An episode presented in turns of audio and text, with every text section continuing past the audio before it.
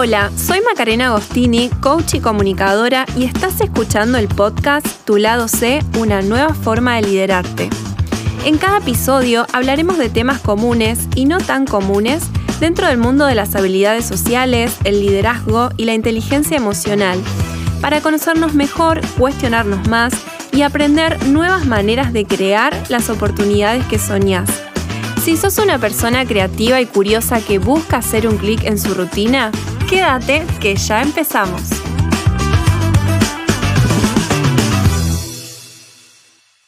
Buenas, buenas, bienvenidas y bienvenidos a un nuevo episodio de Tu lado C. Quiero arrancar esta vez dándole las gracias por el hermoso recibimiento que tuvo este podcast. Realmente fueron muchísimos los mensajes que me llegaron de aporte, de feedback, de sus experiencias. Estoy muy contenta con el recibimiento que tuvo este nuevo proyecto y les cuento que se viene más. Vamos a tener novedades dentro de poquito. Así que te animo a que también me sigas dejando este aporte, este feedback de tu parte, que seguramente va a contribuir muchísimo y ya va a ser de gran valor para mí, para estos proyectos que también se vienen gestando puertas hacia adentro. Y ahora sí, dicho esto, vamos a empezar con el episodio del día de hoy. Quiero contarte además que el tema que vamos a tratar en este episodio viene desde una experiencia que tuve hace pocos días de participar como invitada en un podcast donde estuve conversando con Chino, con Jazmín y con Carlos, mi hermano. Ellos tienen un podcast que se llama Nada puede malir sal, donde hablan de temas muy diversos de una manera sumamente relajada y divertida han tenido también invitados de diversas disciplinas. La verdad es que muy, muy divertida la experiencia. Así que si quieren también escuchar otro tipo de podcast, pueden buscarlos que los súper recomiendo. En definitiva, estuvimos hablando una hora y algo, obviamente, sobre coaching. Y los chicos me trajeron una pregunta que me dejó pensando y quisiera desarrollarlo un poco más en este episodio. Y lo que me preguntaron fue por qué creía yo que el coaching era tan popular en las organizaciones. Y si bien hace varios años que esta disciplina viene pisando fuerte en todo el ámbito laboral, la verdad es que en los últimos años y específicamente después de la pandemia, fue una disciplina que empezó a recobrar su importancia en estos ámbitos. Realmente la pandemia dio vuelta todo el tablero en el mundo organizacional. Si bien para algunos pudo haber sido oportunidad, para otros incertidumbre y para muchos otros un gran dolor de cabeza, sin duda nos mostró que había reglas del juego que habían cambiado y necesitábamos adaptarnos o morir en el intento. Y acá es donde el coaching empezaba a jugar un papel fundamental, es decir, si lo que viene es a traer herramientas para poder adaptarnos al cambio, para poder aplicar innovación y tener el respaldo suficiente para hacer frente al contexto, a la incertidumbre y cualquier situación que tengamos a futuro, sin duda que nos daba la espalda suficiente para poder sortear cualquier obstáculo. Entonces, el coaching fue la herramienta y esa, esa luz al final del túnel para poder mantener al equipo actualizado y con las competencias necesarias para sostenerse en el tiempo. Por eso es que se empezaron a hacer muchas capacitaciones in company, incluso altos ejecutivos empezaron a necesitar sesiones de coaching para poder dominar esas emociones que empezaban a resurgir con más fuerza, ¿no? Porque el mar emocional en esos momentos de mayor incertidumbre es el que más bravo está. Y en esos momentos es donde empezamos a ver la necesidad y la importancia de gestionar nuestras propias emociones para poder surfear esa ola de la mejor forma y que fluya, ¿no? Ahora bien, cuando empecé a ver todo esto, una vez que tuve esta entrevista con los chicos y me di cuenta de la gran importancia que empezó a tener el coaching en las organizaciones, empecé a caer en la cuenta de que no hace mucho tiempo el coaching no tenía muy buena reputación en las organizaciones. De hecho, tampoco lo tenía todo lo que tiene que ver con gestión emocional, inteligencia emocional. Hasta no hace muchos años no se permitía hablar de emociones en el trabajo. Recién en la década del 80 se empezó a hablar de inteligencia emocional y de esta necesidad de ver otras inteligencias además de las ya conocidas. Ahí surgen las inteligencias múltiples, ¿no? Pero esto surge a partir de que empezó a hacer ruido esta división que se trataba de colocar desde el mundo personal y el mundo laboral porque estaba mal visto que una persona se emocionara en el trabajo o llorara en el trabajo. Hasta que nos empezamos a dar cuenta de que éramos personas y las personas somos más emocionales que racionales. Entonces, ¿cómo podemos esperar que nuestro equipo no tenga emociones en su lugar de trabajo? Cuando ponemos desafíos más grandes, cuando nos enfrentamos a grandes incertidumbres o a un contexto cada vez más cambiante. Las emociones están y son alertas que todo el tiempo nos están informando algo.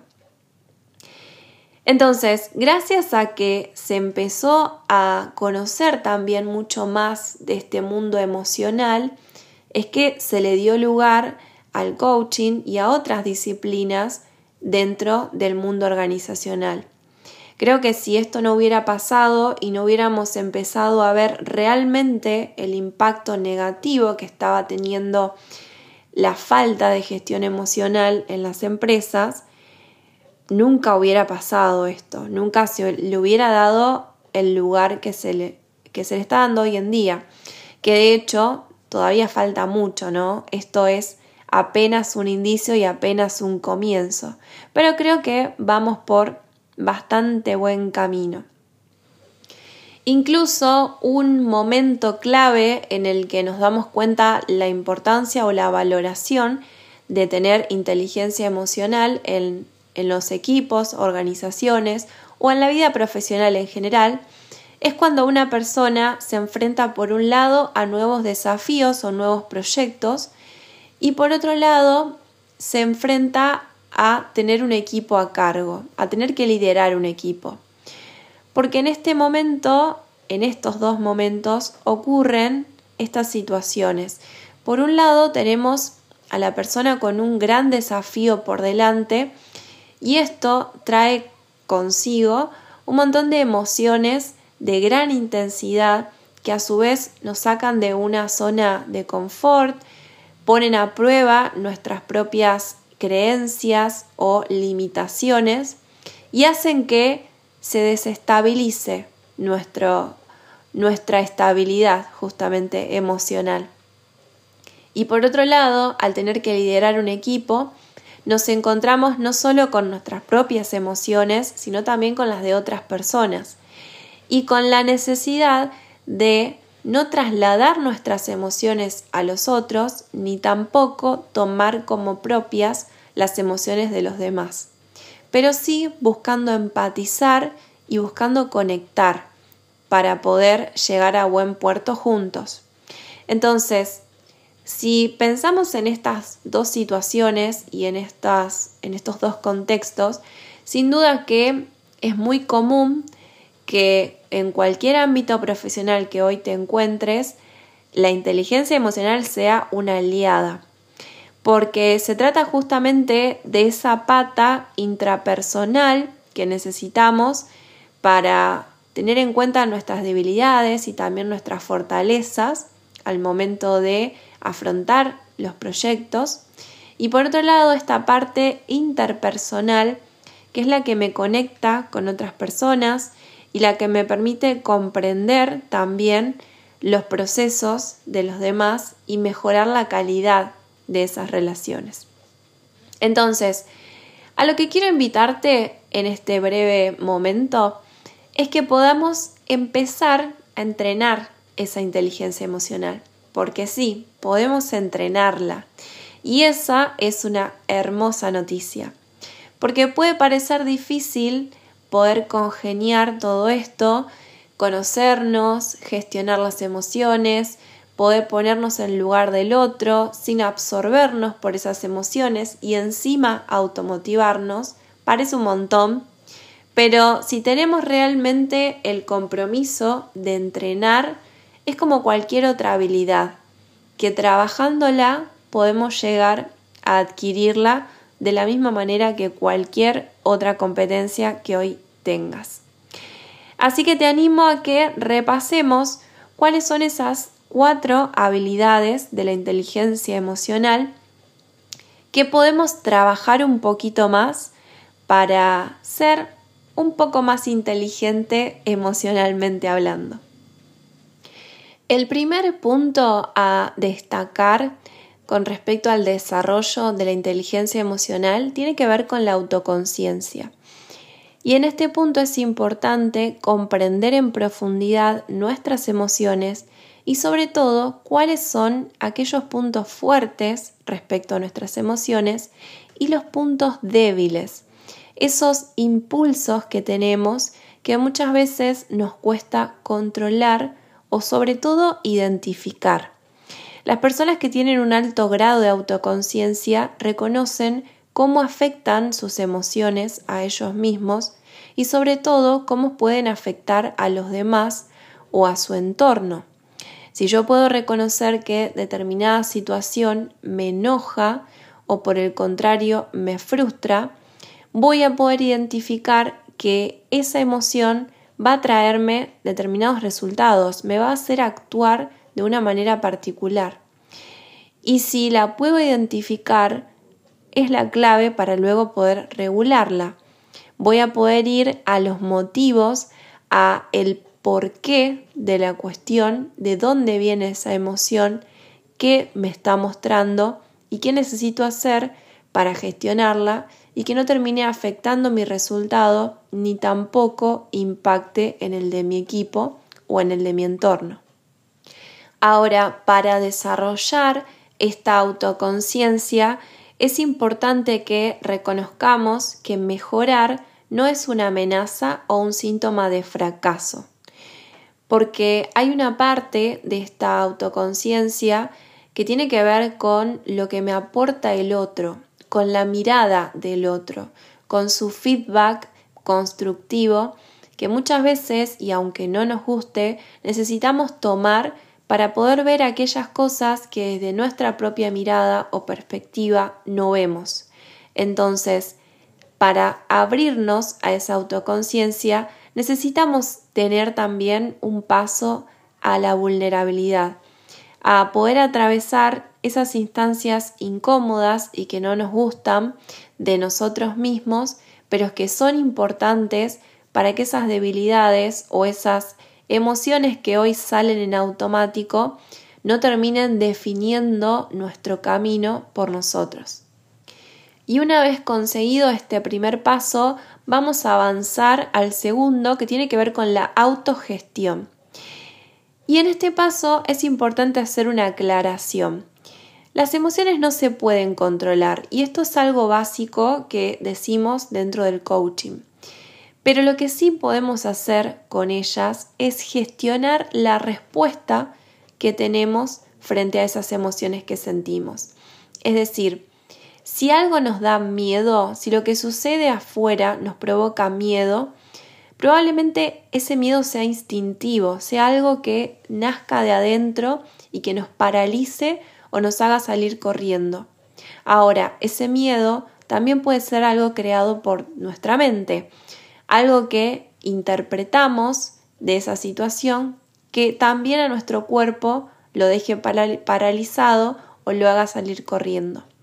De ahí la importancia a que gestionemos esa interpretación que tenemos frente a la emoción, para que tomemos el control de la respuesta que le demos a esa emoción particular. El otro día escuchaba en un vivo a una emprendedora que decía que ella conversaba con su miedo. Eso es autogestión. Básicamente tiene que ver con eso, con ver de dónde viene ese miedo, para qué está ahí, ¿Qué te quiere decir esa emoción? ¿Qué te viene a traer? Porque en definitiva las emociones son alertas, son como alarmas que te vienen a decir que algo tenés que mirar. ¿Tiene que ver con tus conversaciones? Puede ser. ¿Tiene que ver con algo que te dijeron? Quizás. ¿Tiene que ver con lo que está pasando ahí afuera? También es posible. Entonces, es importante sin duda que tengamos presente de dónde viene esa emoción. Porque al momento que aparece, ya apareció. No podemos hacer nada con eso, pero sí podemos hacer algo con la manera de canalizar esa emoción hacia afuera. Y acá te hago una aclaración. Autogestionar una emoción no es dejarla a un lado, no es ignorarla, no es taparla con otra emoción. No podemos hacer eso porque en definitiva vamos a estar retardando el mismo efecto que hubiéramos tenido si no hacíamos nada. Lo que vamos a hacer al gestionar es bajar la intensidad de esa emoción y sacarla fuera de una mejor manera. El enojo tiene que expresarse, pero de una manera no violenta, de una manera que no afecte tu integridad o la de otra persona, pero de alguna manera tiene que salir. Entonces, la autorregulación, la autogestión, nos va a permitir canalizar ese enojo de una forma más amigable con nosotros y también con las demás personas. Ahora bien, poder autorregular nuestras emociones tiene que ver con asumir el compromiso de dejar reaccionar por impulso, de dejar de actuar en automático y poder hacer una pausa, poder conectar con el objetivo que queremos conseguir, con la, la calidad de la relación que queremos sostener o por lo menos con la mejor versión de nosotros o nosotras que queremos conseguir en esta interacción. Si podemos conectar con eso, si podemos tener presente nuestro objetivo específico en esta relación, en esta interacción, en este contexto, vamos a poder encontrar la mejor forma de canalizar esa emoción y de expresarla hacia afuera de la mejor manera. Ahora bien, autoconocimiento y autogestión tienen que ver con cualidades a desarrollar intrapersonales en nosotras mismas, en nosotros mismos. Ahora empezamos a ver los otros dos niveles que tienen que ver con mi relación con otros. Y acá lo importante a considerar es qué alcance tenemos al poder gestionar emociones con otros. Tener muy presente que no vas a poder nunca modificar o gestionar lo que otros piensan, lo que otros dicen y lo que otros hacen. Tu capacidad de acción va a ser sobre vos y lo que vos pienses, digas o hagas y obviamente lo que sientas. No podemos hacer nada sobre lo que otros sientan tampoco. Sí podemos empatizar y este es el tercer punto de el desarrollo de inteligencia emocional. De todas las dimensiones, la empatía es como la más fácil de reconocer, es la más visible. Igualmente, tener presente que empatía no es simpatía. No vamos a simpatizar con lo que el otro siente. Tampoco vamos a buscar sentir lo mismo que la otra persona siente o creer que podemos llegar a sentir lo mismo, porque vamos a estar suponiendo.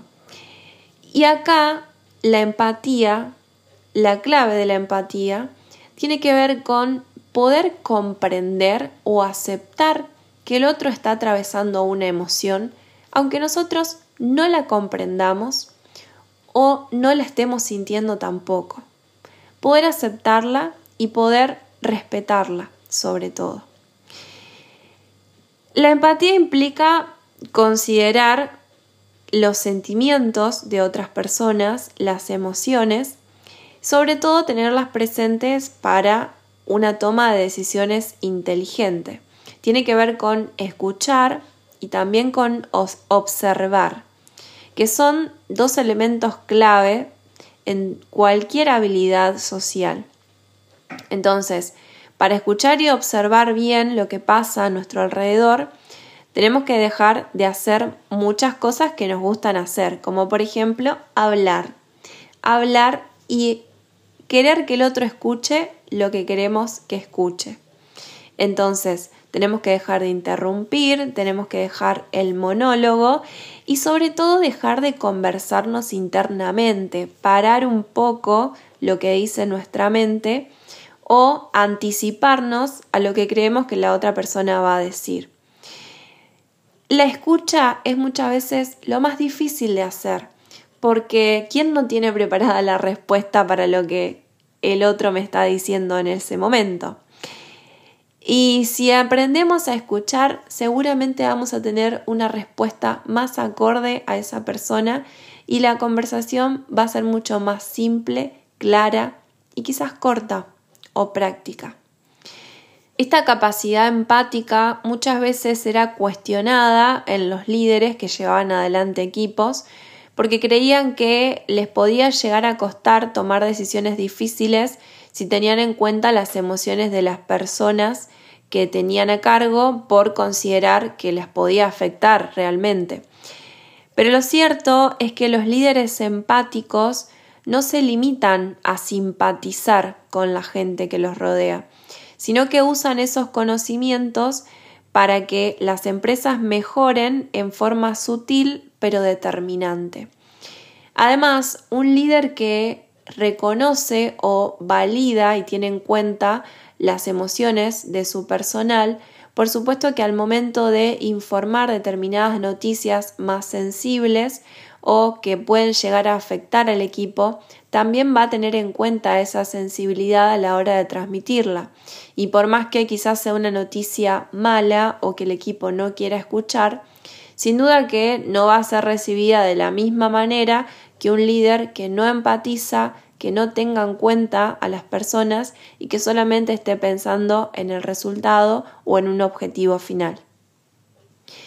Ahora sí, el último punto tiene que ver con la capacidad social. Y este punto básicamente es el que viene a englobar al resto de las competencias de inteligencia emocional y le da como la frutillita del postre, porque es el que viene dado de aquellas capacidades de asertividad, de negociación, de lenguaje, de feedback, que nos permiten expresar, poner límites y poder comunicarnos de una manera más efectiva con las demás personas. Justamente la asertividad hace mucho hincapié en poder respetar en primer lugar nuestros límites y nuestras necesidades para luego también darle lugar a límites y necesidades de otras personas. Vale aclarar que si yo en un primer momento no tengo un autoconocimiento, por supuesto que no voy a dar lugar a mis propias necesidades y a mis propios límites. Por eso la importancia de trabajar primero los puntos anteriores para poder llegar a una buena capacidad social que me permita, por ejemplo, resolver cualquier conflicto, poder establecer una negociación, poder fijar límites, dar un feedback constructivo y facilitar espacios de crecimiento en un equipo desde un liderazgo también constructivo. Ahora que conoces estos cuatro ámbitos de desarrollo de la inteligencia emocional, ¿te animas a empezar a desarrollarlos en vos? Te voy a compartir cuatro claves que a mí me sirvieron y espero que a vos también te sirvan para que las tengas en cuenta y empieces a animarte a aplicar este desarrollo. Para mí, el primer punto y el más importante tiene que ver con que busques tu compromiso. Eso que sea tu motivación y que te permita agarrar esa competencia que quieres desarrollar, sostenerla, practicarla y ir generando ese desarrollo en el tiempo. Acá lo que importa no es lo que haces, sino por qué lo haces. Pregúntate por qué estás haciendo esto. ¿Para qué querés hacerlo? ¿Qué resultados querés generar con esto? ¿Qué objetivos perseguís? ¿Qué calidad de relaciones estás buscando? Te invito a que pienses acá en la intención que se esconde atrás de tus decisiones, ¿sí? El segundo punto, para mí importantísimo también, es que veas específicamente por cuál competencia vas a comenzar.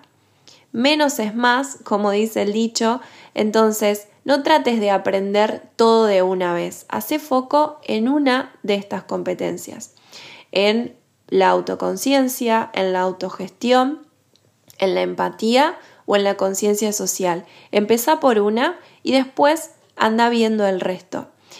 Pero empezá por una y revisa por lo menos tres estrategias que quieras aplicar para empezar a desarrollarlas.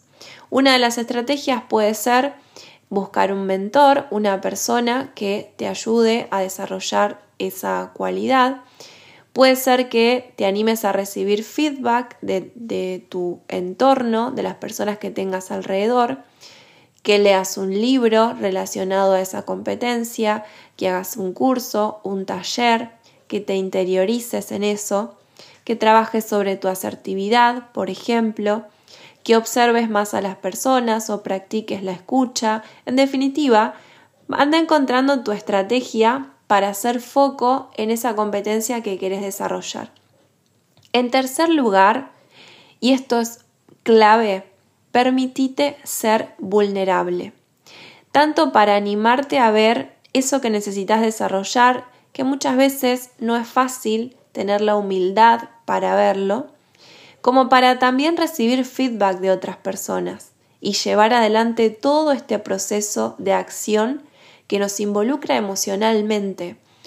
Como en todo proceso de aprendizaje va a haber momentos que nos incomoden, que no vamos a querer avanzar más, que preferimos tirar la toalla y a otra cosa, pero como en cualquier competencia que queramos desarrollar, como en cualquier actividad que empezamos a hacer, la práctica hace al maestro. Y por supuesto, ese es el último punto. Repetí, repetí y repetí. Para que una nueva conducta adquiera firmeza y tenga la suficiente fuerza para que nuestro cerebro la adopte, necesitamos repetirlo una y otra vez. Y acá es importante que no busques la perfección en todo este proceso. Mejor hecho que perfecto. Que te abras a la práctica, que tengas paciencia y que no esperes un cambio de un día para el otro, de la noche a la mañana, que te des tus tiempos, que vivas ese proceso, celebres cada logro y sin duda de a poco vas a ir dándote cuenta que vas avanzando y que vas armando tu cajita de herramientas emocional que te permita ir afrontando cada vez nuevos y mejores desafíos. Hasta acá llegamos con el episodio del día de hoy. Espero que te animes a empezar a desarrollar tu inteligencia emocional, a que veas qué beneficios te puede ir generando tanto en tu vida personal como profesional estas competencias que te animo a ir trabajando y que te des el espacio justamente para conocer un poco más de esas cualidades, esas habilidades blandas que no siempre tenemos muy presente, pero que nos pueden ayudar a surfear la ola, como te decía, en contextos cada vez más desafiantes en distintos ámbitos de nuestra vida. Gracias por escuchar hasta acá, espero que hayas disfrutado este episodio, que haya sido de aporte valioso para vos y nos encontramos en la próxima para seguir desarrollando tu lado C.